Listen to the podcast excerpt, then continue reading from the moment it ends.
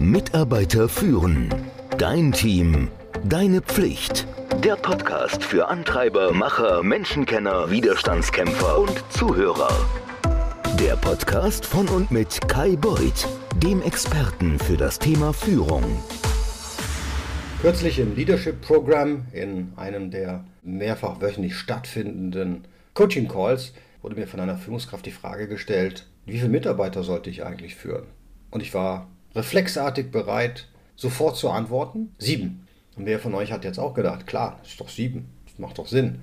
Ich habe diesen Reflex unterdrückt, bin sehr stolz darauf und dachte mir, hm, da muss ich nochmal drüber nachdenken. Ich komme wieder, das hört sich nach so einer spannenden Frage an, da könnte ich einen Podcast draus machen. Deswegen jetzt auch dieser Podcast. Und oh Wunder, für all die Führungskräfte, die hier zuhören und sich jetzt auf die Schenkel klopfen und sich kaputt lachen und mir sagen wollen, Kai, das hätten wir dir aber auch erklären können. Ja, sieben ist nicht die richtige Zahl.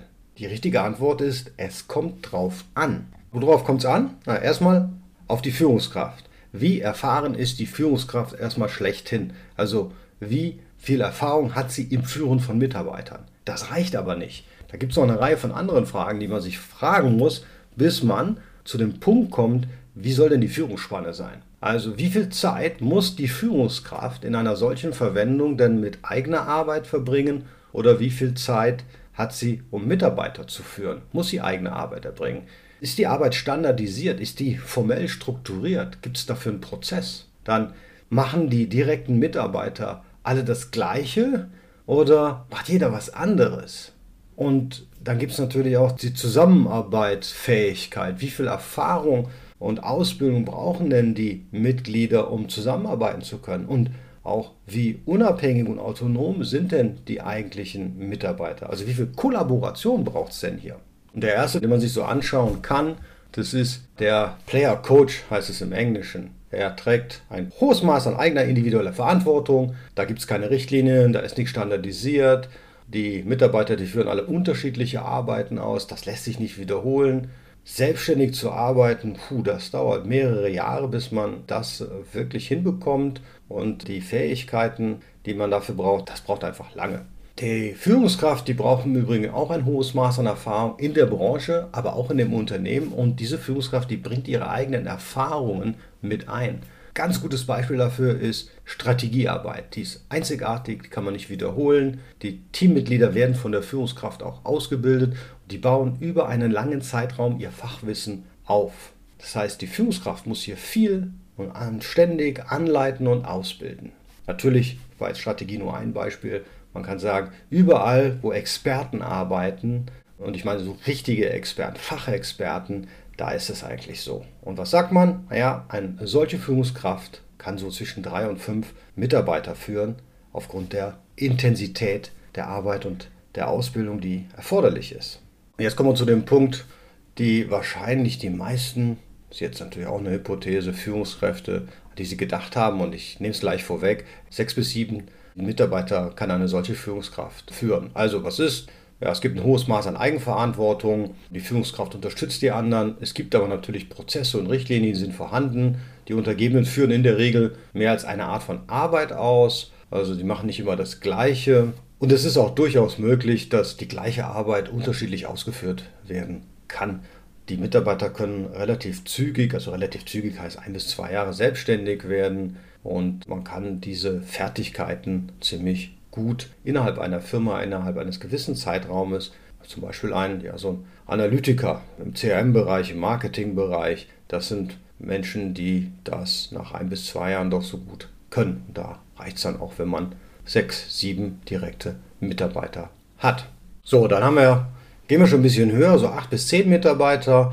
Das ist ein Job, wo es wirklich einen Standardarbeitsprozess gibt. Die Mitarbeiter führen in der Regel dieselbe Arbeit aus, auch hier können die, wie soll ich sagen, die Arbeiten unterschiedlich ausgeführt werden. Die Selbstständigkeit der Mitarbeiter, also dass die, wie es so schön heißt, Supervision nicht mehr so intensiv sein muss, die kann schon relativ kurz erreicht werden. Und was ist ein klassisches Beispiel dafür? Naja, der Leiter des Rechnungswesens, also auch die Buchhaltung. Ihnen sind dann so acht bis zehn Buchhalter unterstellt, die führen jeder ihr eigenes Buch, so heißt das. Die können sich natürlich in der Zuständigkeit äh, sehr unterscheiden, aber jeder Buchhalter hat eine Grundausbildung, dann kriegt er eine Schulung für die Firma und los geht's. Und dann kommen wir zu der Führungskraft, die in der Regel die Arbeit selber nicht ganz machen kann und nur eine, wie zu sagen, begrenzte Verantwortung für die Leistung der einzelnen Mitarbeiter haben kann.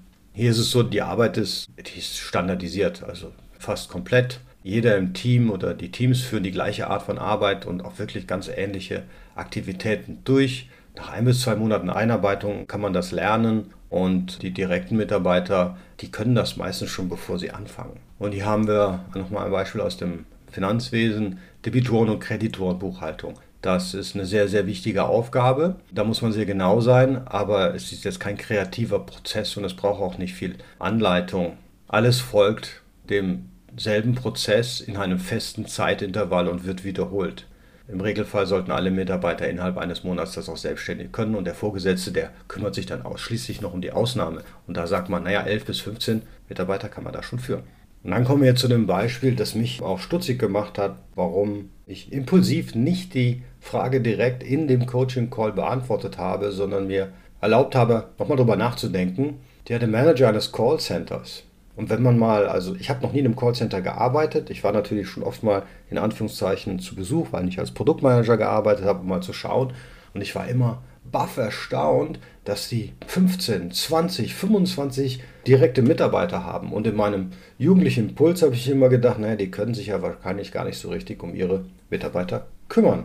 Aber das geht natürlich hier, denn die Arbeit im Callcenter, die ist unglaublich standardisiert und automatisiert. Die Mitarbeiter, die führen wirklich im Wesentlichen, es gibt natürlich unterschiedliche Fachgebiete, ich will hier keinem zu nahe treten, aber im Wesentlichen in dem Team die gleichen Arbeiten und Tätigkeiten aus. Da kann man sehr, sehr schnell angelernt werden. Das kann innerhalb weniger Wochen passieren. Die Arbeit, die braucht auch fast kein Fachwissen. Das kommt natürlich jetzt auf die Ebene des Callcenters an, da gebe ich recht. Aber im Regelfall braucht man eigentlich nicht so viele Fähigkeiten, wenn man dort anfängt. Man muss natürlich Systeme bedienen können. Die Führungskraft, die bearbeitet dann in der Regel nur, wenn dann der Kunde, das haben wir vielleicht auch schon mal gesagt, kann immer ihren Vorgesetzten sprechen. Also wenn es Dinge gibt, die außerhalb der Regel beantwortet werden müssen, wo dem Mitarbeiter die Kompetenz abgesprochen wird. Ich sage jetzt nicht mal, dass er die Kompetenz gegebenenfalls nicht hätte, aber sie wird ihm nicht gegeben, wo sich die Führungskraft vorbehält, selber die Entscheidung zu fällen. Das führt dann zu der Möglichkeit, mehr als 15, 20, 25 Mitarbeiter führen zu können. So, ich hoffe, Thomas, das beantwortet deine Frage, die ich mit einem ganz klaren, man weiß es nicht genau und es kommt darauf an, beantworten muss. Aber das ist bei der Führung ja relativ häufig so. Es ist sehr individuell. Manchmal lohnt es sich auch zweimal hinzuschauen. Ich freue mich auf jeden Fall, dass ich heute auch etwas gelernt habe. Und wenn einer von euch mir auch direkt Fragen stellen möchte, dann gibt es immer die Möglichkeit, mir eine E-Mail unter kai.mitarbeiterführen mit ue.com zu schreiben. Dann bin ich gerne bereit, auch dieses Thema in einem Podcast zu bearbeiten. Wenn du aber auch deine Führungsfähigkeit verbessern möchtest, gar kein Problem. Komm ins Leadership-Programm www.leadership-programm mit einem M.com und dann sehe ich dich am Montag oder am Mittwoch oder am Freitag im Coaching Call wenn du mich mit einer Frage aus dem Konzept bringst, die dann in einen Podcast mündet. In diesem Sinne, fröhliches Führen bei all den Mitarbeitern von 3 bis 20, die ihr wahrscheinlich führen dürft. Danke. Mitarbeiter führen. Dein Team. Deine Pflicht. Der Podcast für Antreiber, Macher, Menschenkenner, Widerstandskämpfer und Zuhörer. Der Podcast von und mit Kai Beuth dem Experten für das Thema Führung.